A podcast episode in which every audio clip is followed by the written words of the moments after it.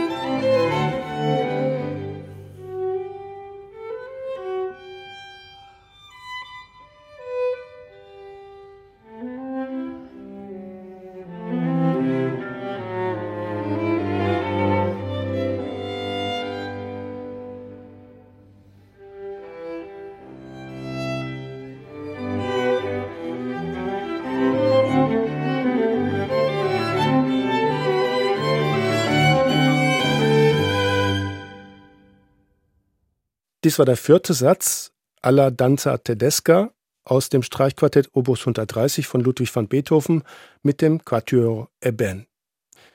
Herr Fels, nach welchen Parametern beurteilen Sie die Entwicklung von Schülern und Ensembles, die unter Ihren Fittigen sind? Es gibt da eigentlich wenig zu sagen. Ich beurteile nach dem Grad der Selbstständigkeit, wie diese jungen Leute sich diese Musik aneignen und wie es ihnen wirklich gelingt, die Wahrheit dieser Stücke darzustellen. Schauen Sie, so ein Stück ist wie ein Mensch, ein Individuum. Wir sagen, was bedeutet Individuum? Etwas Unteilbares. Aber du hast doch als junger Musiker ein linkes Ohr, ein rechtes Ohr, du bist doch teilbar. Und das ist das eigentliche Geheimnis und das eigentliche Mirakel, das wir in der Kunst erleben. Dass die größte Mannigfaltigkeit trotzdem eine große Einheit bildet. Und die gilt es aufzuspüren und darzustellen. Wann ist für Sie eine Unterrichtsstunde geglückt? Wenn nichts Überflüssiges getan ist, ist alles getan, wäre meine lapidare Antwort. Aber natürlich, man kann dort viele Momente ansprechen. Ein Unterricht ist geglückt, wenn man einen gemeinsamen Pfeil gefunden hat, der herausfordert. Mein erster Unterricht für das E-Band-Quartett war auf einem improvisierten Kurs in Paris. Das war 2002. Und am Schluss sagten sie, ach, wir würden gerne nach Berlin kommen mit Ihnen arbeiten. Und da sagte ich, ich habe eine Bedingung. Sie guckten verblüfft und ich sage, ich habe gemerkt, ihr habt ganz wenig Haydn gespielt. Ich suche sechs Haydn-Quartette aus und bitte, ihr bereitet sie vor und kommt nach Berlin. Das haben wir gemacht und wir haben eine Woche in Berlin zugebracht und wir haben viereinhalb Quartette wirklich ein bisschen tiefer abgetastet und so weiter. Dann war der ARD-Wettbewerb 2004 und nach dem Wettbewerb, das waren ungefähr zwei Monate, da rufen sie mich an und ich sage, was möchtet ihr denn schon wieder?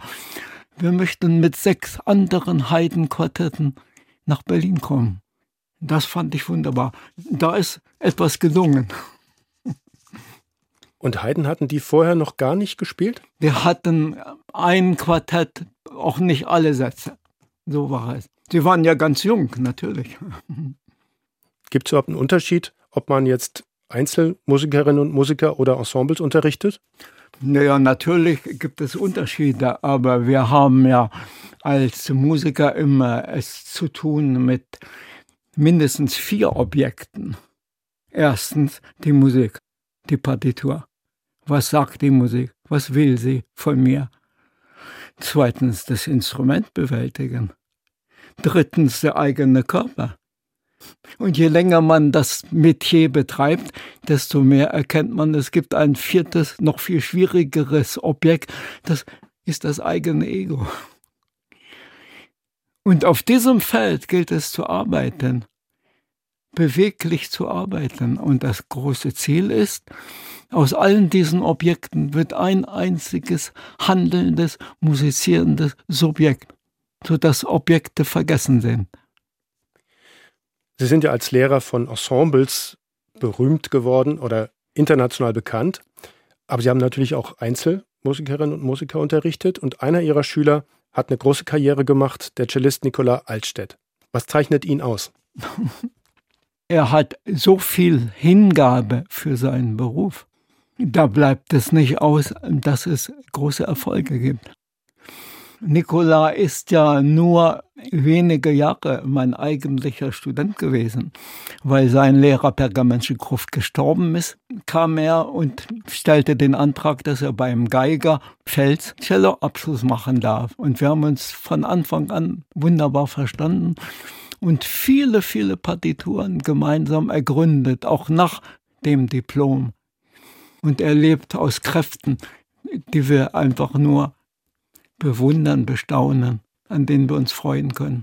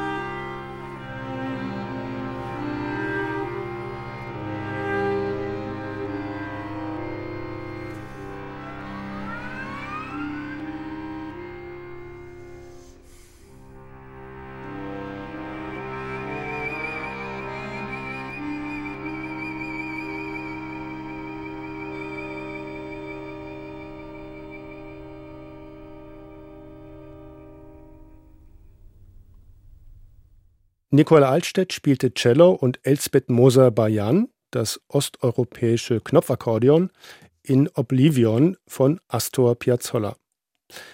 Nicola Altstedt ist Cellist, Sie sind Geiger, Herr Fels. Sie sind 1937 in Königsberg geboren. Gehört es in Ihrer Familie dazu, dass man ein Instrument erlernt? Wie bin ich zur Musik gekommen? Mein Vater war wirklich ein Sänger, auch ein Hobby-Chorleiter. Meine Mutter ebenso. Singen gehörte zur Familie. Aber Sie müssen denken, das war Kriegszeit. Ich war zwei Jahre, als dieser böse Krieg beginnt. Und 45 war ich acht Jahre. Und dazwischen lag Königsberg Evakuation nach Sachsen, der Altmark. Ich habe in meiner Schulzeit von elf Klassen habe ich zehnmal bis elfmal die Schule und den Ort gewechselt. Sie können sich vorstellen, was gab es da an Kontinuität von Musikausbildung? Man kann dafür nicht träumen. Ich denke, mein Weg ist dadurch begründet, dass diese unglaubliche Unsicherheit, dieses Instabile, diese Frage, wohin mit dem Leben, tief gegründet ist in meiner ganzen Kindheit. Und mein Griff nach der Musik hat ganz bestimmt ganz viel damit zu tun, dass ich auch als Kind die Intuition hatte, wo gibt es denn eigentlich die Wirklichkeit dieses Lebens mit Vision. Ja. Und ich habe als acht, neunjähriger, als der Krieg zu Ende ist, erlebt, dieses Erwachen, diese neue Hoffnung, die die Eltern, die die Menschen, die Erwachsenen um mich herum hatten. Ich denke, dass das sehr prägend sein kann. Und die Einflüsse von direkter Musik, sie waren sehr, sehr, sehr zufällig, muss man sagen. Zufällig war nicht, dass in der Familie gesungen wurde. 1945 auf dem kleinen Dorf Fahrendorf gelandet, waren Stromsperren en masse. Und es gab in einem Raum einen eisernen Kanonenofen und da bullerte das Holzfeuer. Es gab kein Licht, aber es wurde gesungen in der Familie. Das prägt selbstverständlich. Die Begegnung mit Instrumentalmusik ist viel später. Natürlich, wenn man lauschte irgendwann im Radio, da hörte man Isaac Stern, G-Dur, Violinkonzert von Mozart. Und da ging so eine Flamme, so eine männlich stringente Musik aus. Das höre ich heute noch bei mir. Und in dem Ort Salzwedel, wo ich dann Abitur gemacht habe, dort gab es ein Sinfonie-Kreiskulturorchester.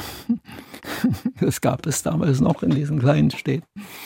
Und es spielte ein Otto Küster, den Namen habe ich nicht vergessen, aus Magdeburg, ein Violinabend. Das war mein erster Violinabend, den ich hörte. Aber Sie hatten ja schon angefangen, Violine zu spielen habe ich gelesen, so mit sieben oder so. Also hatten Sie immer durch diese ganzen unterschiedlichen Stationen immer eine Geige dann mitgenommen und dabei? Die Geige war da. Mein Bruder ist drei Jahre älter, der spielte auch. In den strengen Wintern musste ich von Fahrendorf nach Dere dreieinhalb Kilometer ohne entsprechendes Schuhwerk zur Schule gehen. Und am Nachmittag gab es in einem Ort Hilmsen, einen Geigenlehrer, der eigentlich Gitarrist war. Und es gab keinen Geigenkasten. Ich hatte die Geige in einem Sack und ich ging durch Schnee zu dem Ort, um der Musik zu begegnen. Irgendwann haben Sie aber trotzdem entschieden, oder wer hat entschieden, dass Sie dann Musik studieren wollen? Ich glaube, das war sehr allein meine Entscheidung. Es gab damals, das ist ja DDR-Zeit, der Klassenlehrer kam herein, verteilte Scheine und man sollte aufschreiben, wann willst du werden. Und wir junge Menschen, damals mit 14, 15, ja, ich war 15 Jahre, wir waren damals nach dem Krieg überhaupt nicht so weit, dass wir schon genau wussten, was wir wollten. Wir wollten der Welt begegnen, die wir nicht kannten. Was ist das überhaupt? Was ist das Welt? Wozu leben wir?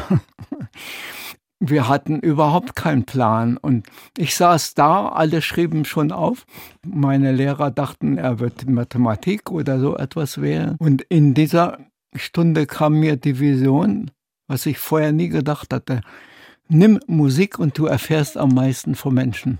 Dieser Satz habe ich nicht vergessen. Der führte mich dazu, dass ich schrieb Musik und ich bin dabei geblieben und bis heute der Meinung, das war richtig und diese Wahrheit stimmt. Am Ende Ihres Studiums sind Sie dann in die Sowjetunion gegangen, nach ja. damals Leningrad, St. Petersburg heute. Wie wichtig war dieser Schritt dann nochmal für Sie? In Petersburg erlebte ich insbesondere zwei Dinge. Dass Musik nicht nur das Hören betrifft, sondern den ganzen Menschen. Diese Synästhesie aller Sinnesorgane, des Körpers, des Tanzes, des manuellen Anfassens, des Geruchs von Ton, des Schmeckens der Farbe, das habe ich eigentlich dort wunderbar vorgelebt bekommen von dieser großen Begabung. Michael Weimann, er war eine urwüchsige Begabung, hatte nicht die virtuose, perfekte Ausbildung von Moskauer Schule, aber Schostakowitsch liebte ihn über alles, weil er und Karandaschow war seine Begleiterin. Sie machten eine so urtümliche, wurzelnahe, aufreißende, mitreißende Musik. Ich habe dort ganz viel profitiert.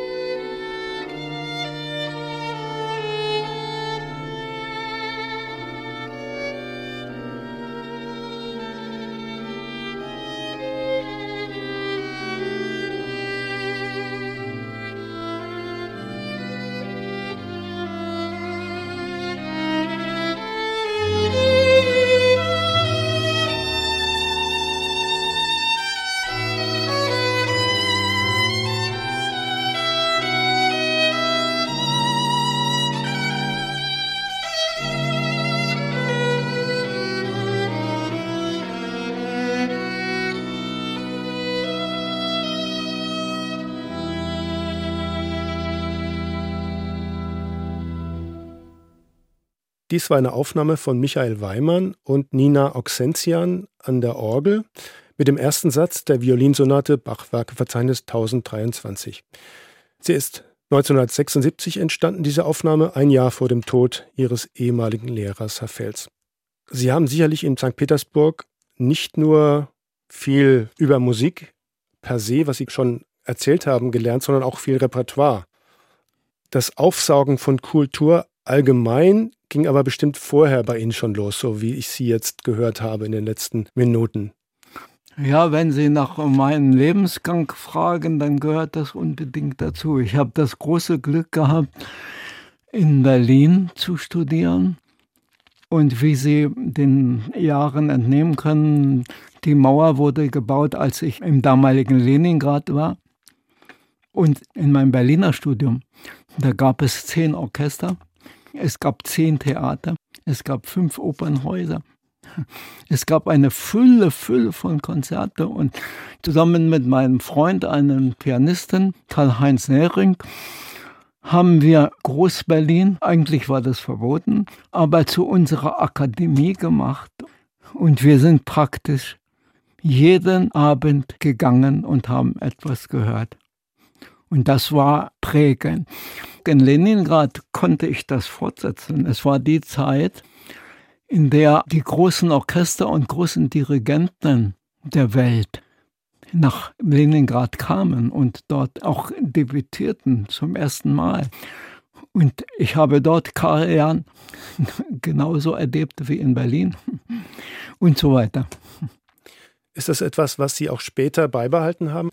Auch nach Ihrem Studium, als Sie Ich komme auf diesen zweiten Faktor, was ich in Leningrad erlebt habe, ist, dass ein Hauptfachunterricht eine familiäre Angelegenheit ist. Michael Weimann bestellte immer alle Schüler und machte ganz individuelle Zeiten, je nach Bedarf. Und genau diese familiäre Sache, dass man Anteil nahm an der Entwicklung jedes Einzelnen, dass man auch bei Michael Weimann lebte mit seiner Mutter alleine und sie bekochte uns. Das war etwas, was eigentlich meinen Unterricht auch geprägt hat. Später in Berlin als Lehrer an der Hochschule bin ich ganz viel mit meinen Studenten genauso umgegangen, habe versucht, eine Familie zu sein für sie. Und wir sind sehr oft zusammen in Konzerte gegangen und haben darüber gesprochen. Ja. Selbstverständlich haben wir versucht, als Musiker zu leben. Uns geht alles an, was in der Welt passiert. Das finde ich gehört unbedingt zum Musiker. Damals genauso wie heute. Im Vorgespräch haben Sie den Sergio Celibidake erwähnt. Mhm. Also war das auch jemand, der Sie sehr beeindruckt hat mit seinem Stil? Wir sprechen über Lehrer. Ich muss sagen, mein erster wirklich großer Lehrer, das war ein Maler, Fritz Ose. Er lebte in Grünau. Ich lernte ihn kennen. Ich durfte jede Woche einmal zu ihm kommen und wir machten Gespräche, die gingen von 2 Uhr oder 4 Uhr, je nachdem, wie ich Zeit hatte, bis nachts um 22, 23 Uhr, ohne Speise und Trank. Abschließend wurde ein Tee getrunken.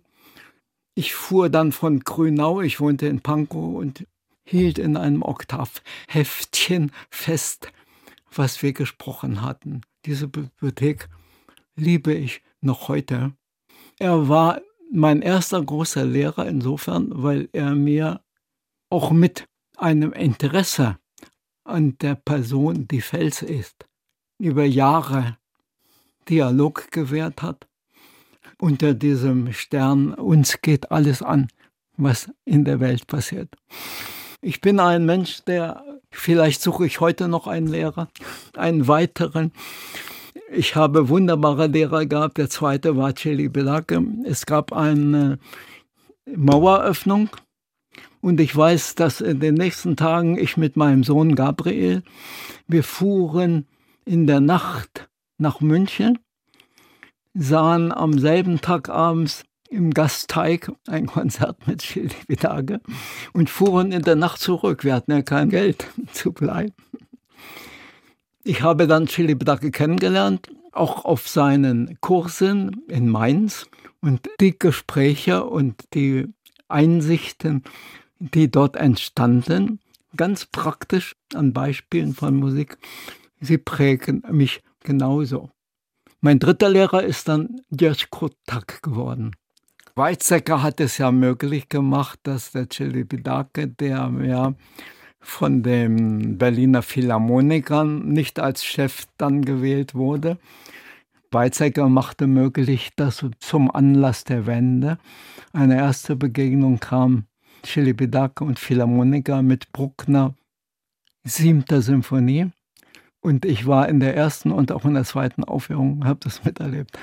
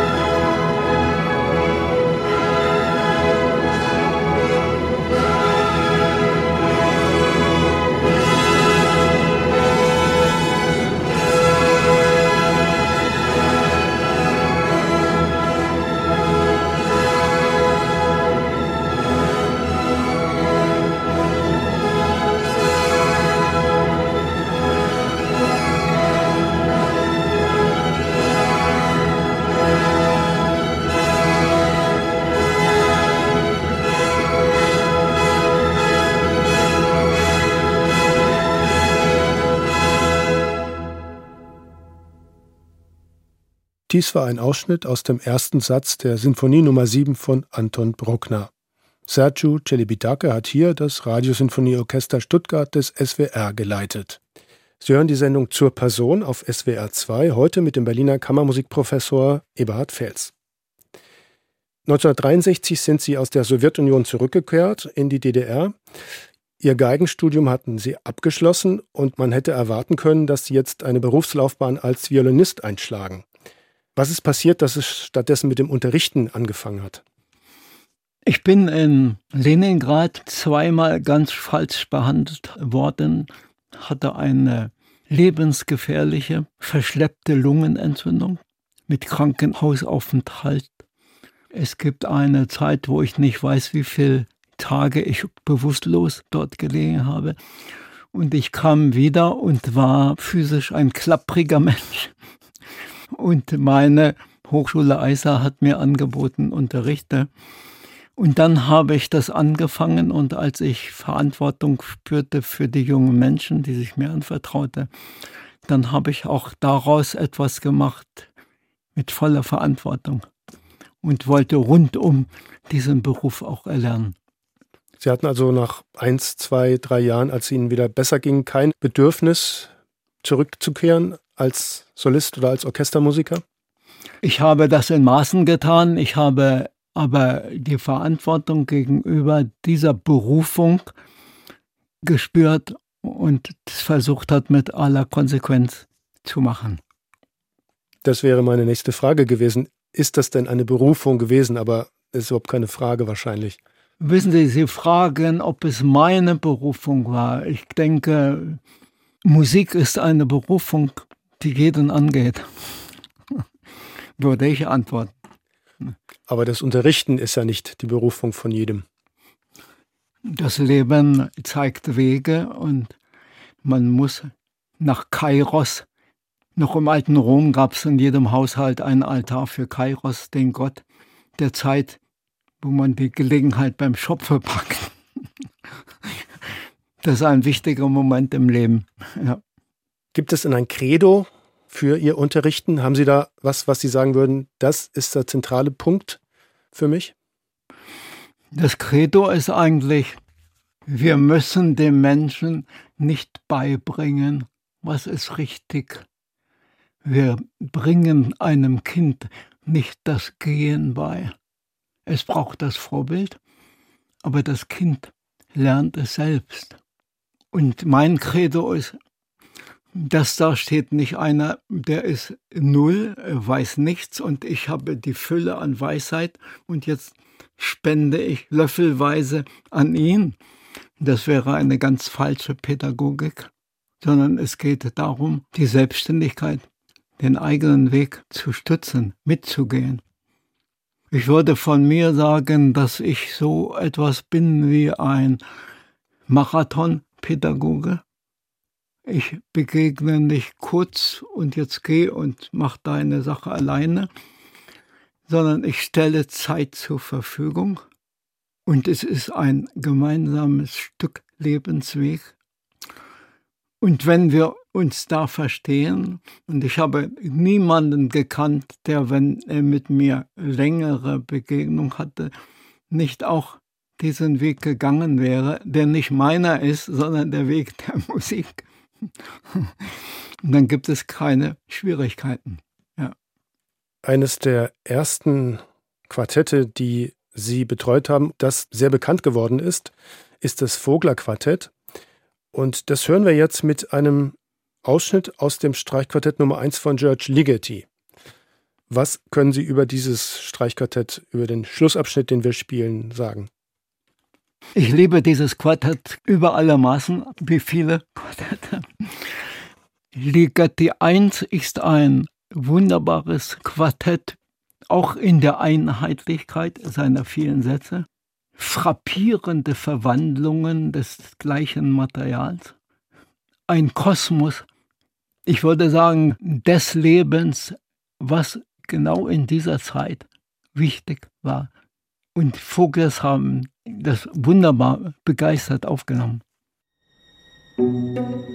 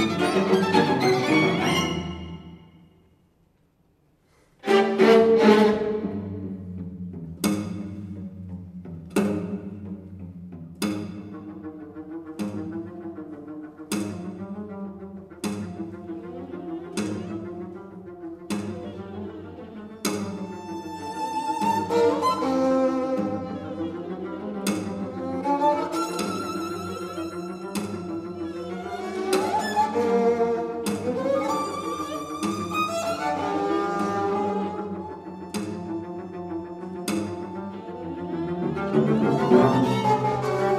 you.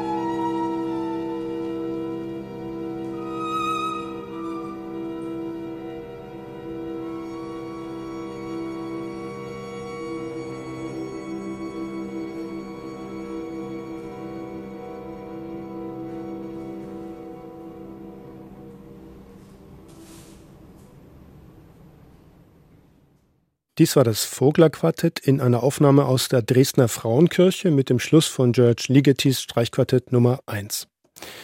Ist das Streichquartett Ihre liebste Musikgattung, Herr Fels? Ja, auch das ist meine Antwort, dass ich sage, wieso meine liebste Gattung. Ich denke, es gibt ganz viele Musiker, wo man sagt, das Streichquartett ist die liebste Gattung. Gucken wir über das rein klingende musikalische hinaus. Das Streichquartett beweist ja, dass etwas Gemeinsames im Klang, etwas Gemeinsames in Menschen es möglich macht, dass vier unterschiedliche Persönlichkeiten eine Einheit werden. Über Jahre hinaus auch sozial leben, miteinander und füreinander eintreten. Da muss man ja begeistert sagen, das ist etwas.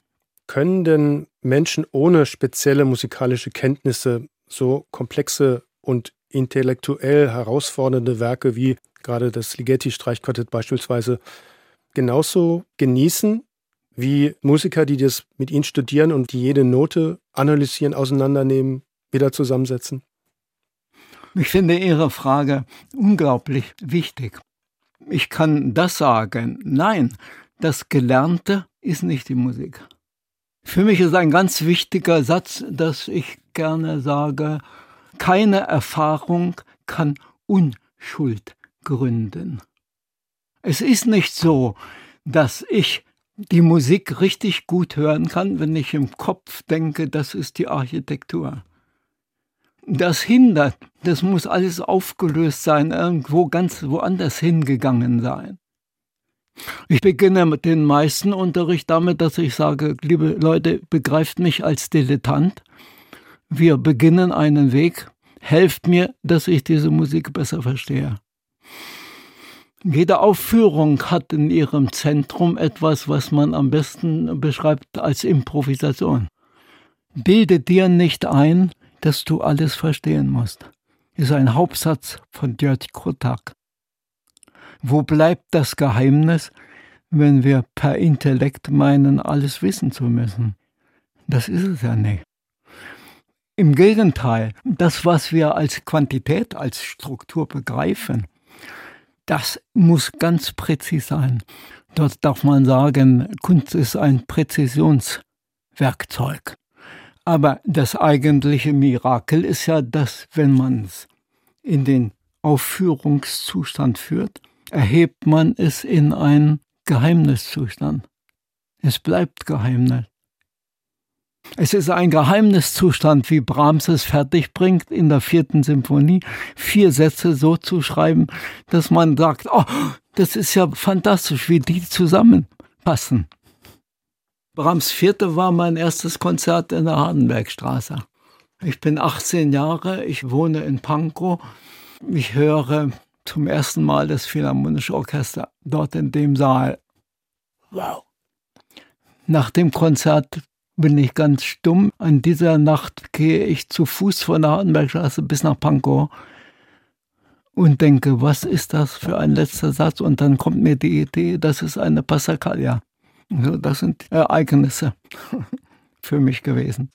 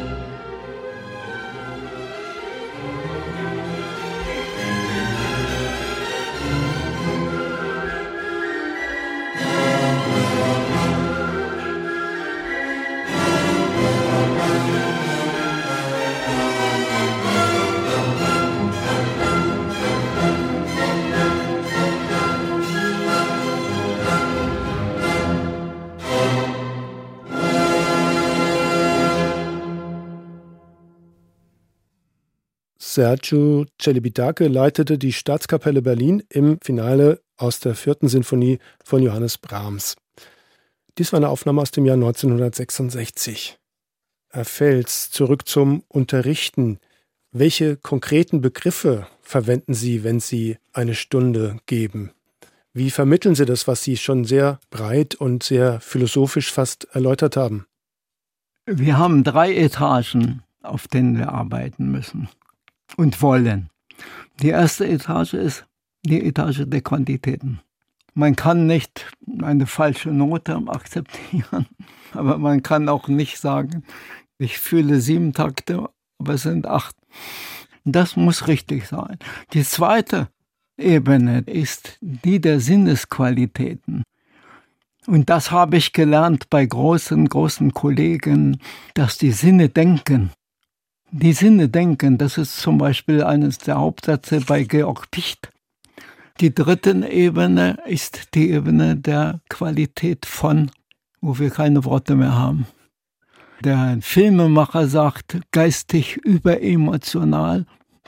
Wie sollen wir sagen? Das ist etwas intuitiv ganzheitliches. So, auf den drei Ebenen muss gearbeitet sein. Mit dem Ziel, dass Intuition und Intellekt zusammenkommen in der Interpretation. Wissen Sie, das ist eine meiner Grundbeobachtungen und Überzeugungen. Auf der hohen Ebene des Künstlerischen, eben in der dritten Ebene, sinnlich, emotional. Die Japaner haben ein großes Wort dafür, Kokoro, das ist übersetzt Herzgeist und Geistherz, eine Einheit.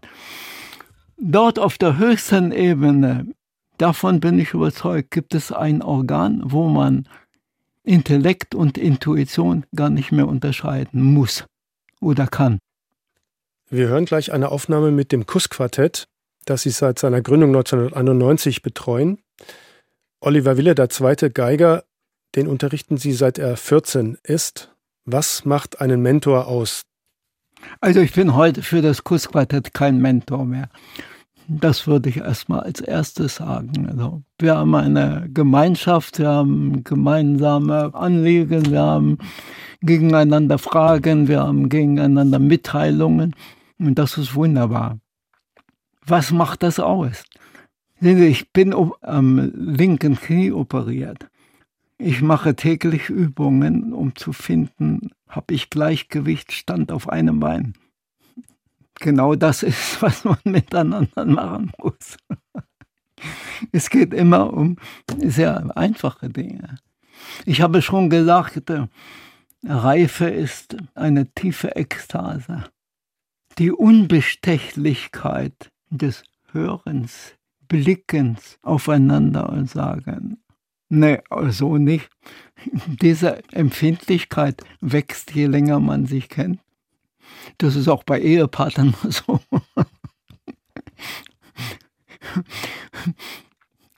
Also, wenn Offenheit ist gegeneinander, dann darf man doch sagen, also das Tempo ist jetzt ein bisschen zu schnell geraten. Ja. Und das Werk, das wir jetzt mit dem Kussquartett in einem Ausschnitt hören, ist das Officium Breve von George Kurtag. Das ist sein drittes Streichquartett, so wird es auch bezeichnet. Was hat es mit dem auf sich? Officium ist etwas Öffentliches, Breve ist kurz. Unglaublich, Vision. Kurtag sagt, nein, ich bin nicht alleine. Es gibt dort diesen großen Komponisten, Anton Weber. Der schrieb einen Doppelkanon in einer Kantate. Keiner kennt ihn genug. Officium Breve sagt, ich will das ranholen. Es gibt eine Gemeinschaft zwischen mir und Anton Webern und allen Musikern, wir. Und der zweite Komponist ist Schawanski. Also in diesem Werk spiegeln sich eben Webern und Schawanski. Und Kotak.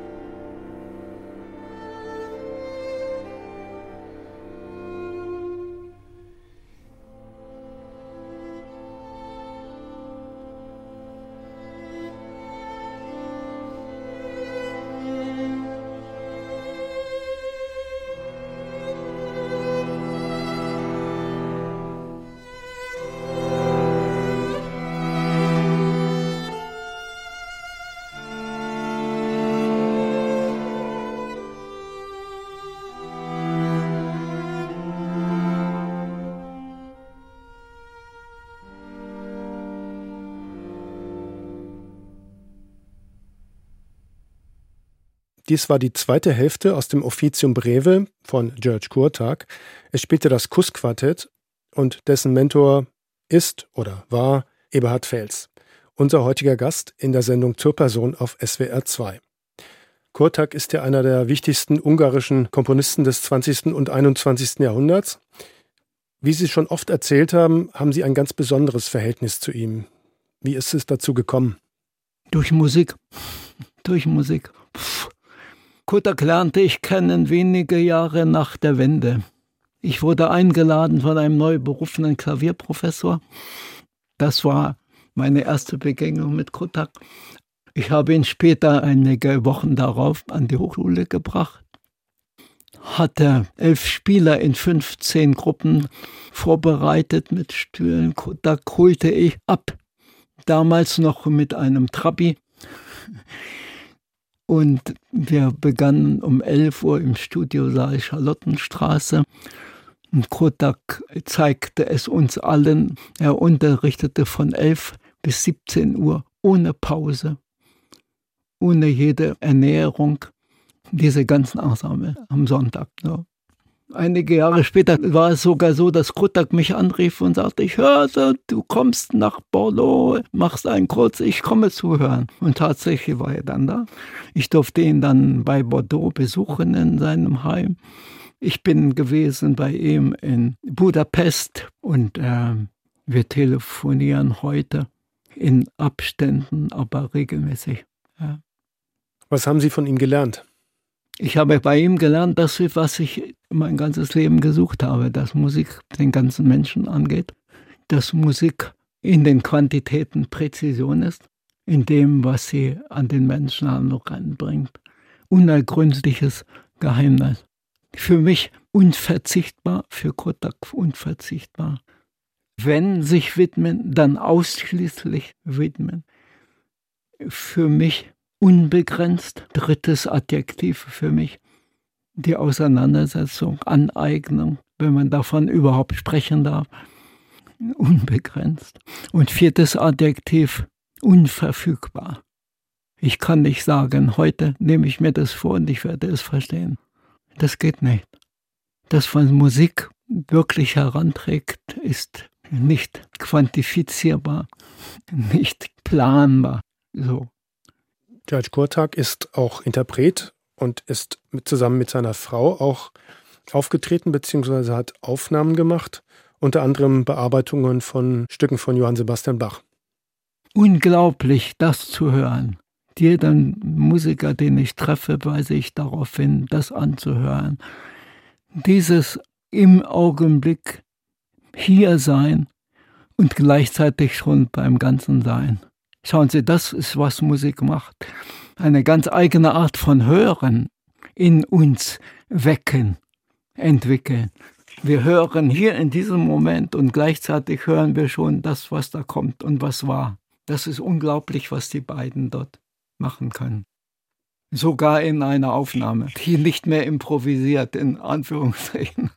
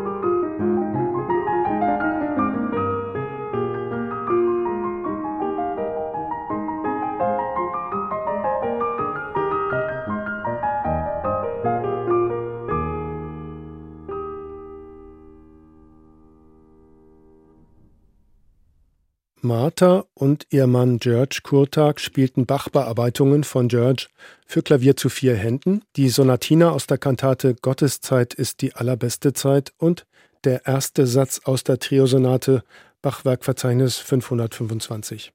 An dieser Stelle bei dieser delikaten Musik drängt sich mir die Frage an Sie auf, Herr Fels, was ist für Sie gute Musik? Gute Musik. Gute Musik ist ein, wie kann ich das sagen? Wir haben keine Worte dafür. Sie ist ein Kraftstrahl, eine Art von Energie, die auf mich trifft, sinnbildlich wie Laserstrahl, die größte Energiedichte.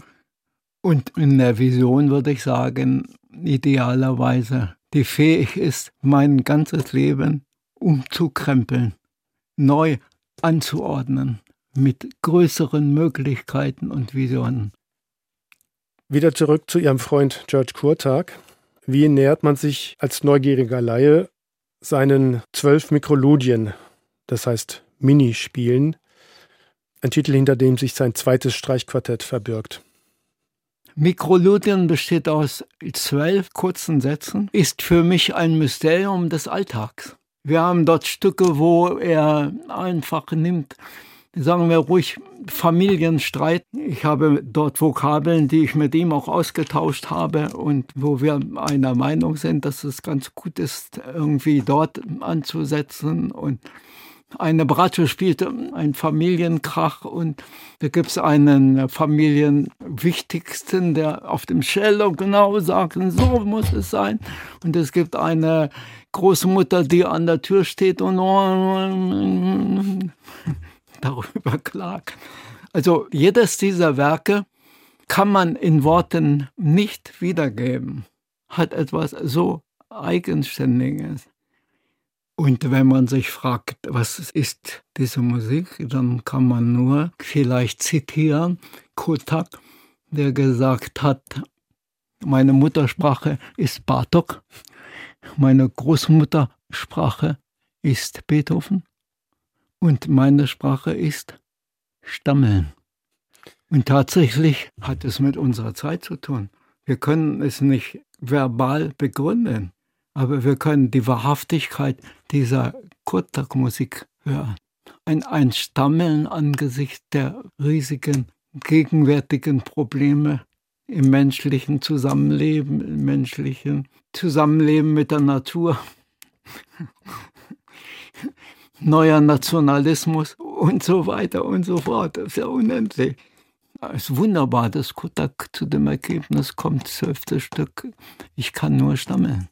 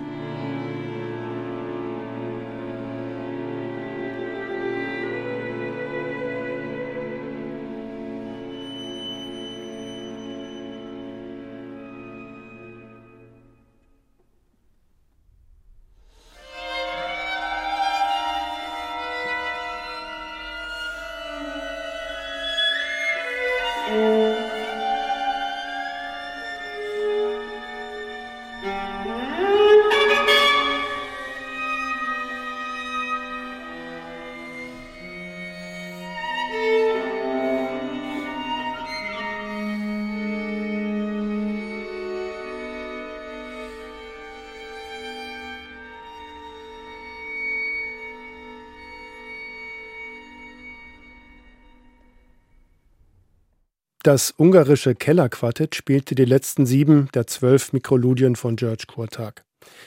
Sie haben SWR 2 eingeschaltet und die Sendung zur Person, diesmal mit dem Kammermusikpädagogen Eberhard Fels. Herr Fels, weshalb hat ein Musiker, ein Interpret eine Verantwortung gegenüber einem Werk oder dem Publikum? Ist er denn nicht Künstler und frei, damit zu machen, was er möchte? Also wie werktreu muss man sein? Ich denke, ohne Struktur über Musik zu sprechen, ist Esoterik sollte nicht stattfinden. Weigere ich mich. Ist der Musiker frei? Wissen Sie, dass Schildi Besake den Satz prägte, der Freie ist als einziger gezwungen.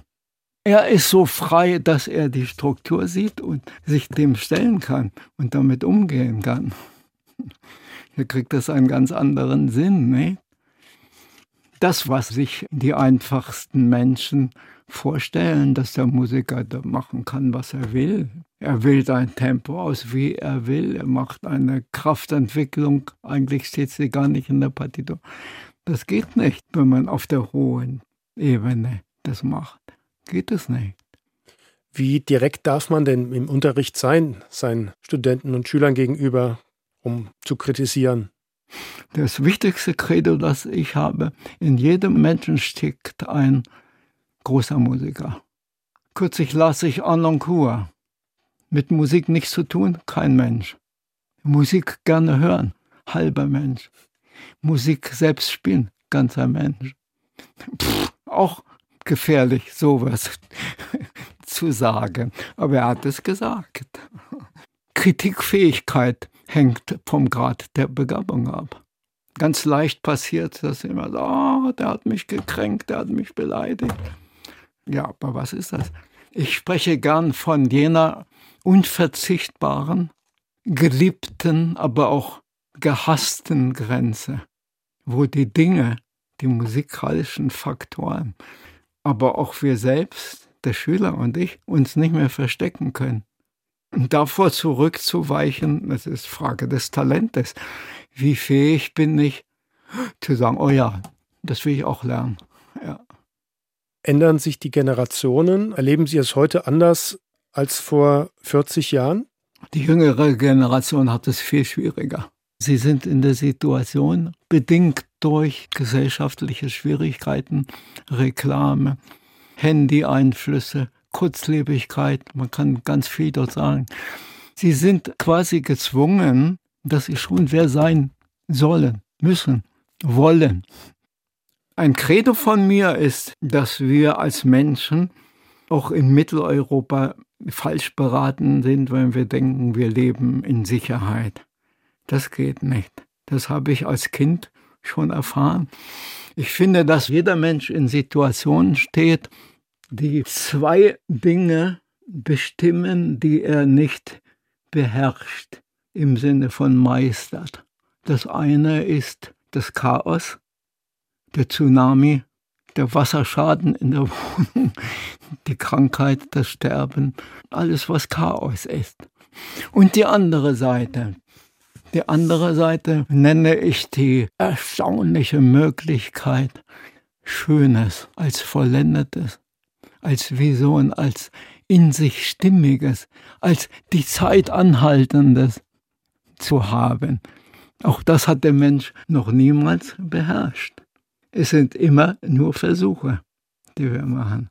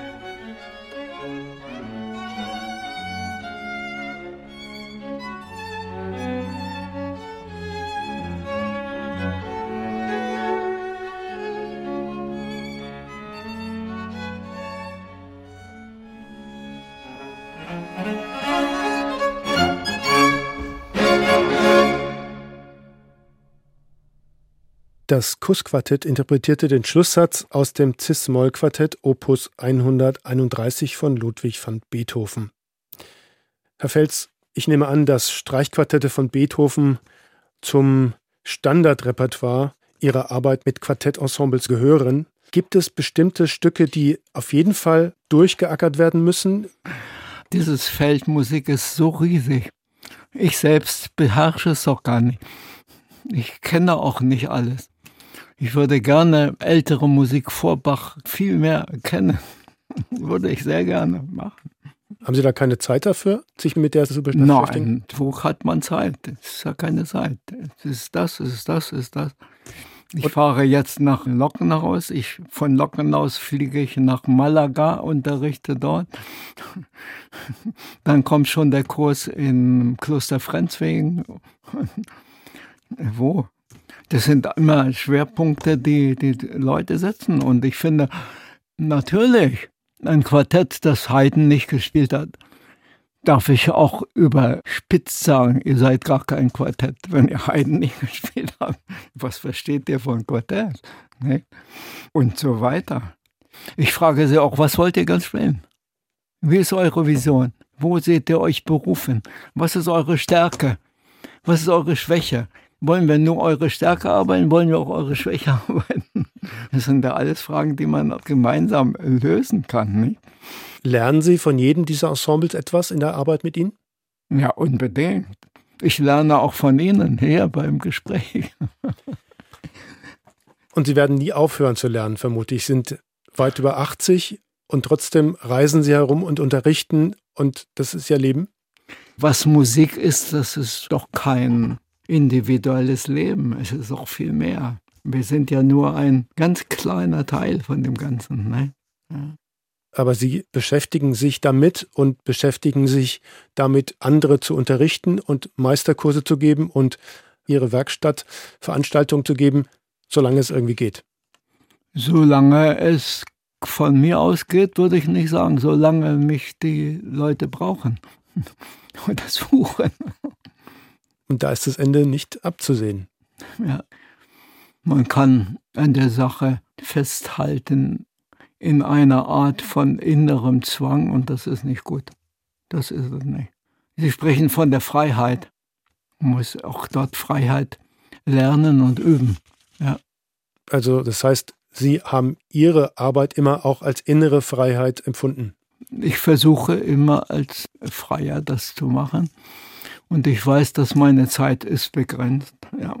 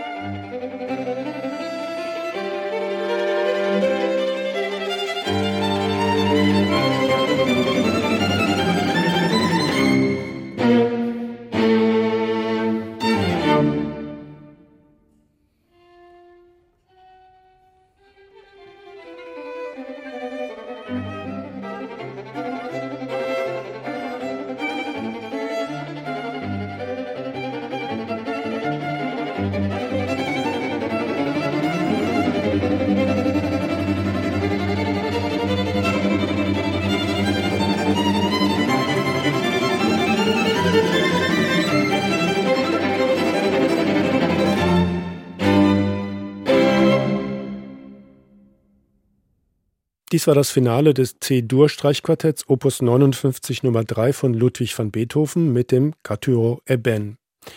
Damit geht die Sendung zur Person mit dem Geiger und Professor für Kammermusik Eberhard Fels zu Ende. Vielen Dank, Herr Fels, dass Sie Ihre Ideen und Erfahrungen mit uns geteilt haben. Sehr gerne und danke für das Gespräch. Diese Sendung mit dem Berliner Streichquartett Mentor können Sie auch auf unserer Webseite swr2.de hören. Zu finden ist sie auch in der SWR2 App. Wenn Sie weiter auf SWR2 bleiben, dann hören Sie im Anschluss an die Nachrichten Neuigkeiten aus der Literatur im SWR2 Büchermagazin Lesenswert. Am Mikrofon verabschiedet sich Rainer Baumgärtner.